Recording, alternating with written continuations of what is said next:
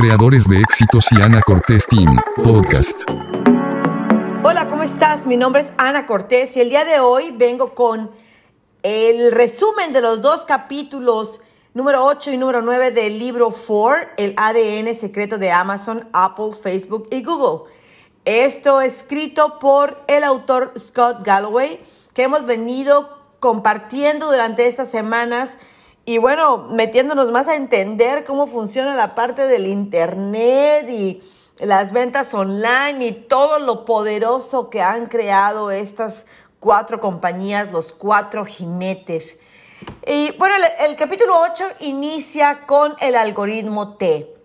En algún momento aparecerá un, un quinto jinete, una empresa que logre una valoración de mercado de un billón de dólares y el suficiente dominio del mercado que le permita definir su propio rincón del mundo.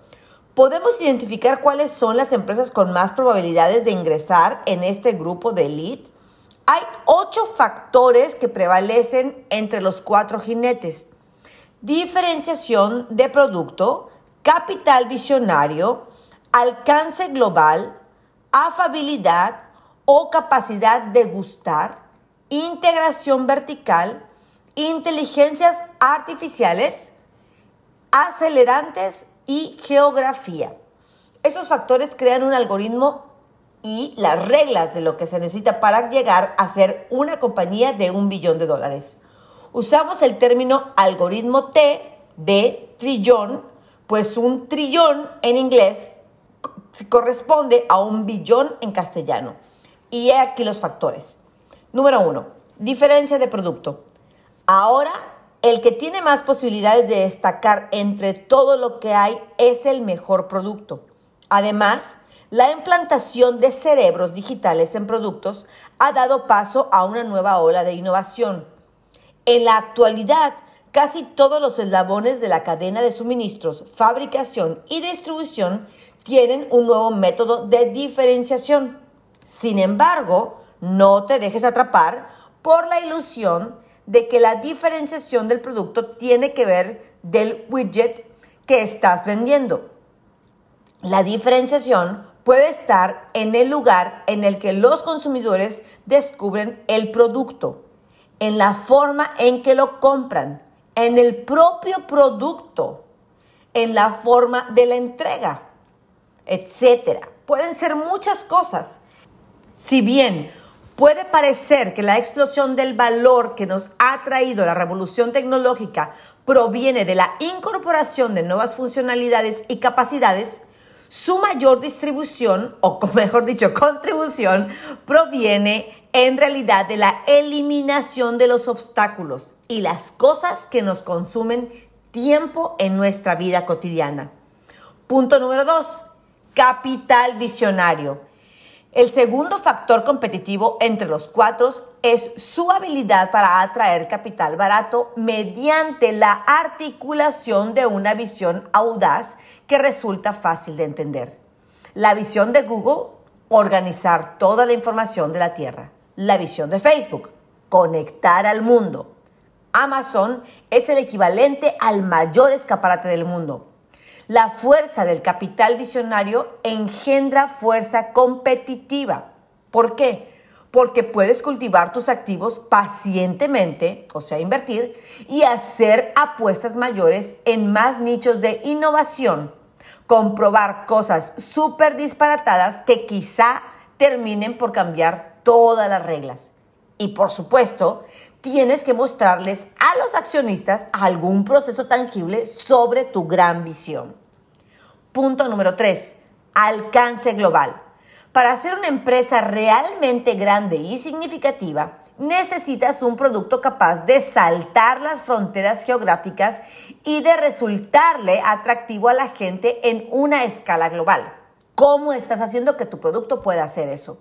Si tienes un producto con un potencial de alcance global, podrás acceder a 7 mil millones de consumidores.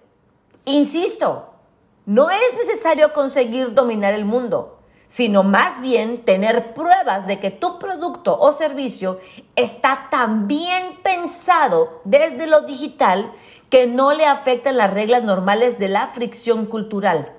Hoy es Apple quien define lo que significa ser global. La marca ha sido ampliamente aceptada en todas las naciones soberanas. Punto número 4. Afabilidad o capacidad de gustar. El mundo comercial está regulado. Cuando las noticias son negativas, necesitas que te perciban como una buena empresa a la que le ha ocurrido una cosa mala. La imagen importa un montón. Para una empresa, la forma como se le percibe es la realidad. El cuarto factor del algoritmo T es la importancia de tener la capacidad de gustar e incluso de resultar medio mono. Punto número 5 Integración vertical. El quinto factor del algoritmo T es la capacidad de controlar la experiencia del consumidor en el momento de compra a través de la integración vertical. Todos los miembros del grupo de los cuatro controlan su distribución.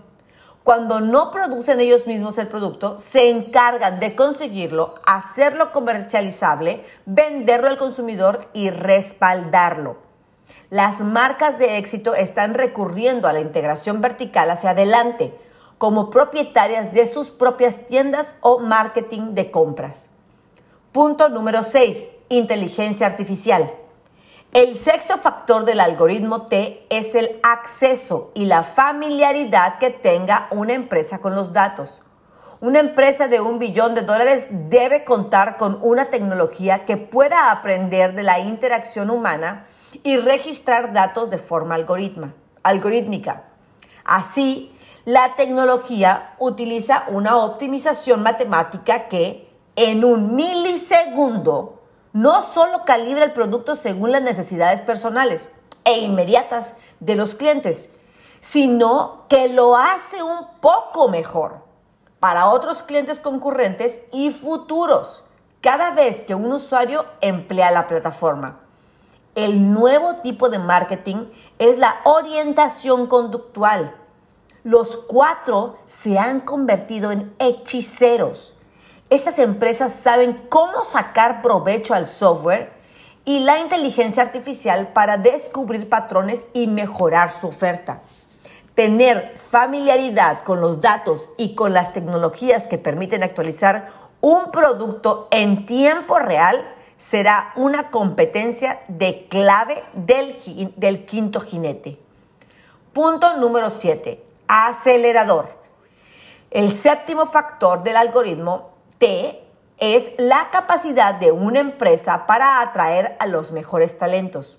Y es necesario que los posibles candidatos perciban esto como un acelerador en su carrera su capacidad para gestionar su reputación no solo entre los consumidores jóvenes, sino también entre su potencial mano de obra.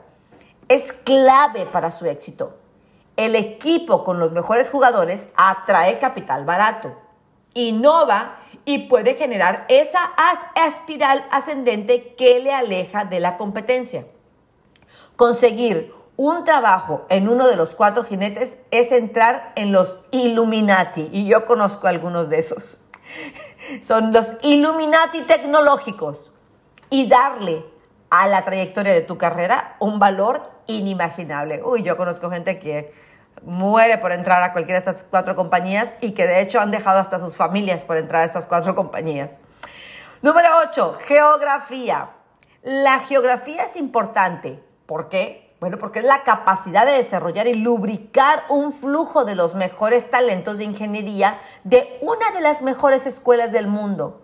Ese es el octavo factor del algoritmo T. Para ser un acelerante debes tener la materia prima. La materia prima hoy en día son los mejores graduados en ingeniería, empresas y humanidades.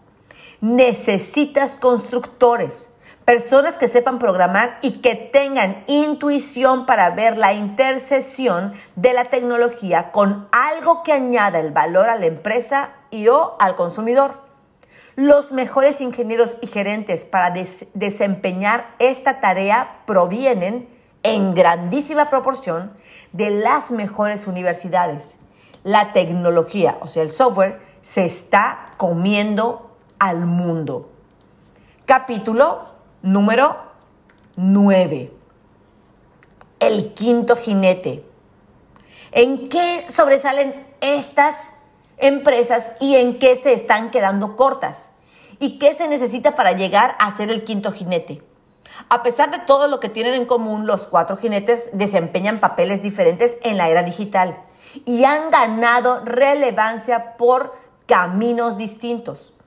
Los cuatro jinetes actuales cuentan con ciertas ventajas. El producto, los mercados de valoración bursátil, contratación y dirección.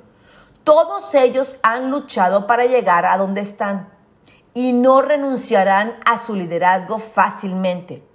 Por ahora, parece que están contentos de coexistir en vez de luchar entre ellos a muerte. Y ahora observemos a los contendientes. Bueno, Alibaba actúa como un mercado para otros minoristas, e-commerce y compras, subastas online, transferencias de dinero, servicios de alojamiento de datos de la nube y toda una serie de servicios.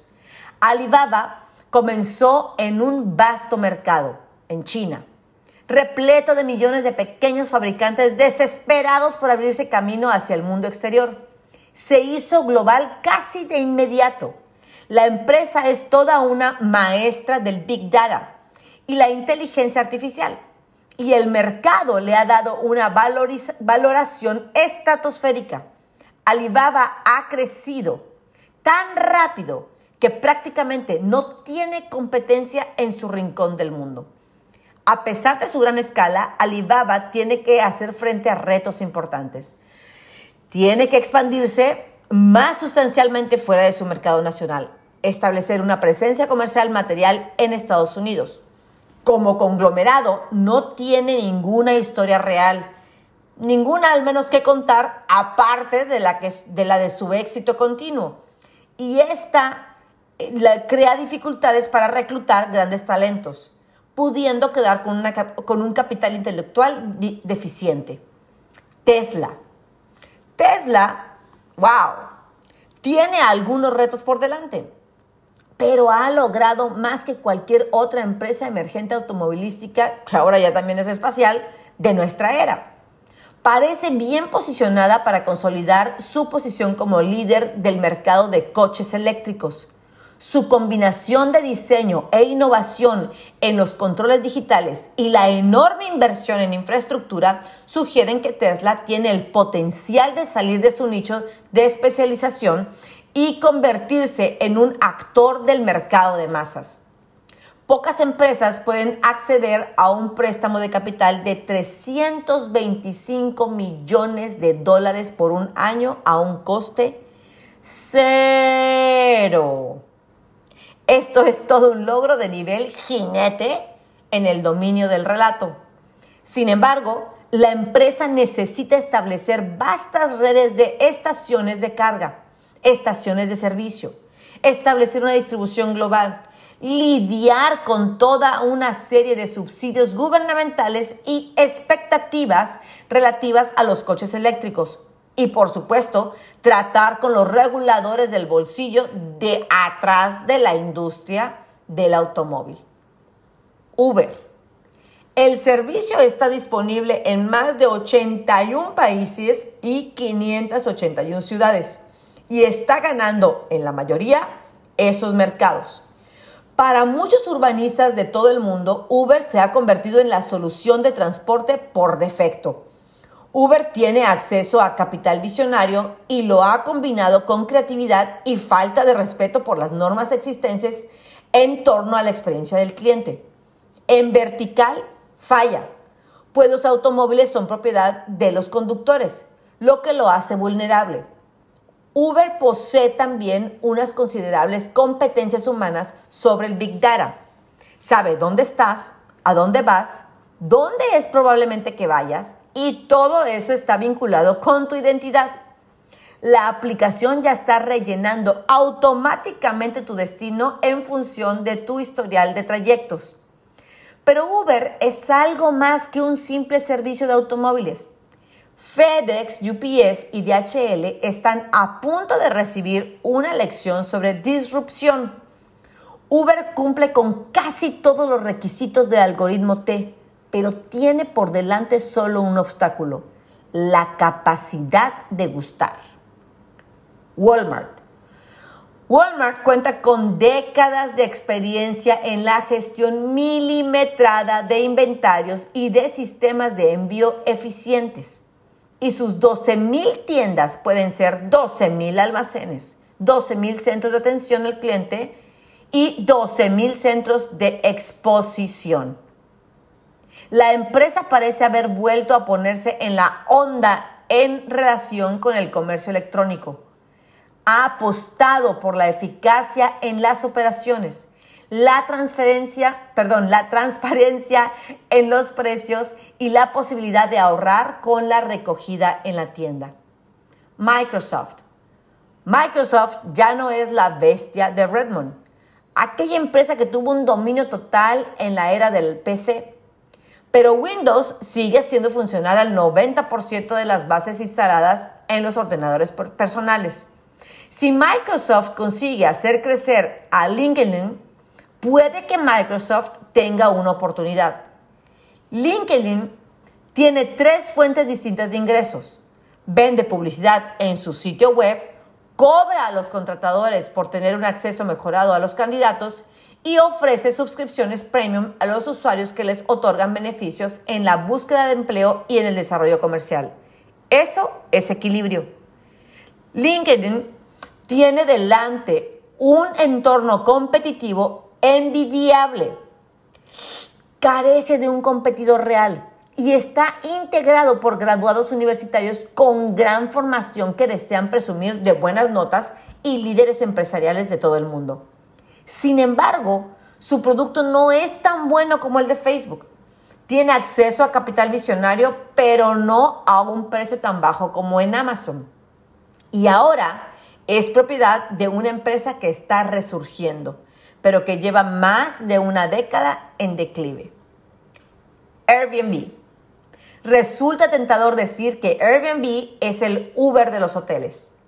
La plataforma de Airbnb tiene a su favor la confianza y la liquidez de su producto. La liquidez se traduce en tener los suficientes proveedores y clientes que pueden combinarse para hacer viable el servicio. Su punto más débil es su falta de integración vertical, pues no poseen los departamentos. Lo que significa que Airbnb no tiene el mismo grado de control sobre la experiencia del cliente que el resto de los cuatro. IBM. La empresa aún registró unos ingresos de 80 mil millones de dólares en el 2016. Y cada año la mezcla va cambiando del legado del hardware hacia unos servicios con marcos más altos y recurrencia del cliente. Las tan elogiadas fuerzas de venta de IBM pueden aún conseguir reuniones con todos los CTO de la lista de Fortune 500. Y la empresa es un competidor importante en la carrera por hacer que la América corporativa entre a la nube opera en múltiplos de beneficio bruto contra ingresos y se les ve más como un lugar seguro para trabajar que como un lugar inspirador. Los chavales de IBM son los que pasaron a la segunda ronda de entrevistas en Google, pero no recibieron finalmente una llamada. Y ahora seguimos con Verizon, ATT, Comcast, Time Warner. Este libro da por hecho que estás online y quién casi con toda seguridad es el propietario de esta línea en la que estás. Una de estas cuatro compañías. Sin embargo, se enfrentan a algunos obstáculos de considerable entidad para poder sacar provecho de su posición. En particular, la mayoría de la gente los odia y no tienen un camino claro hacia un estatus global. ¿Quién no odia su servicio de Internet o su conexión? Como solía decir Ernestine, aquella telefonista interpretada por Lily Tomley, no nos preocupa, no tenemos por qué preocuparnos, somos la compañía telefónica. ¿Podría convertirse alguna de estas empresas en el quinto jinete? No lo sabemos. ¿Y permitirían los cuatro jinetes que esto ocurriera? No parece probable, pero una nunca lo sabe. Todo parece imposible hasta que deja de serlo. Mi nombre es Ana Cortés y espero que toda esta información te ayude a ver en dónde está tu compañía, hacia dónde tienes que moverla, qué cambios tienes que hacer, puedas observar y estudiar cada una de estas eh, diferenciaciones que existen de todo lo que he estado hablando y por supuesto puedas ver un futuro más brillante para tu emprendimiento.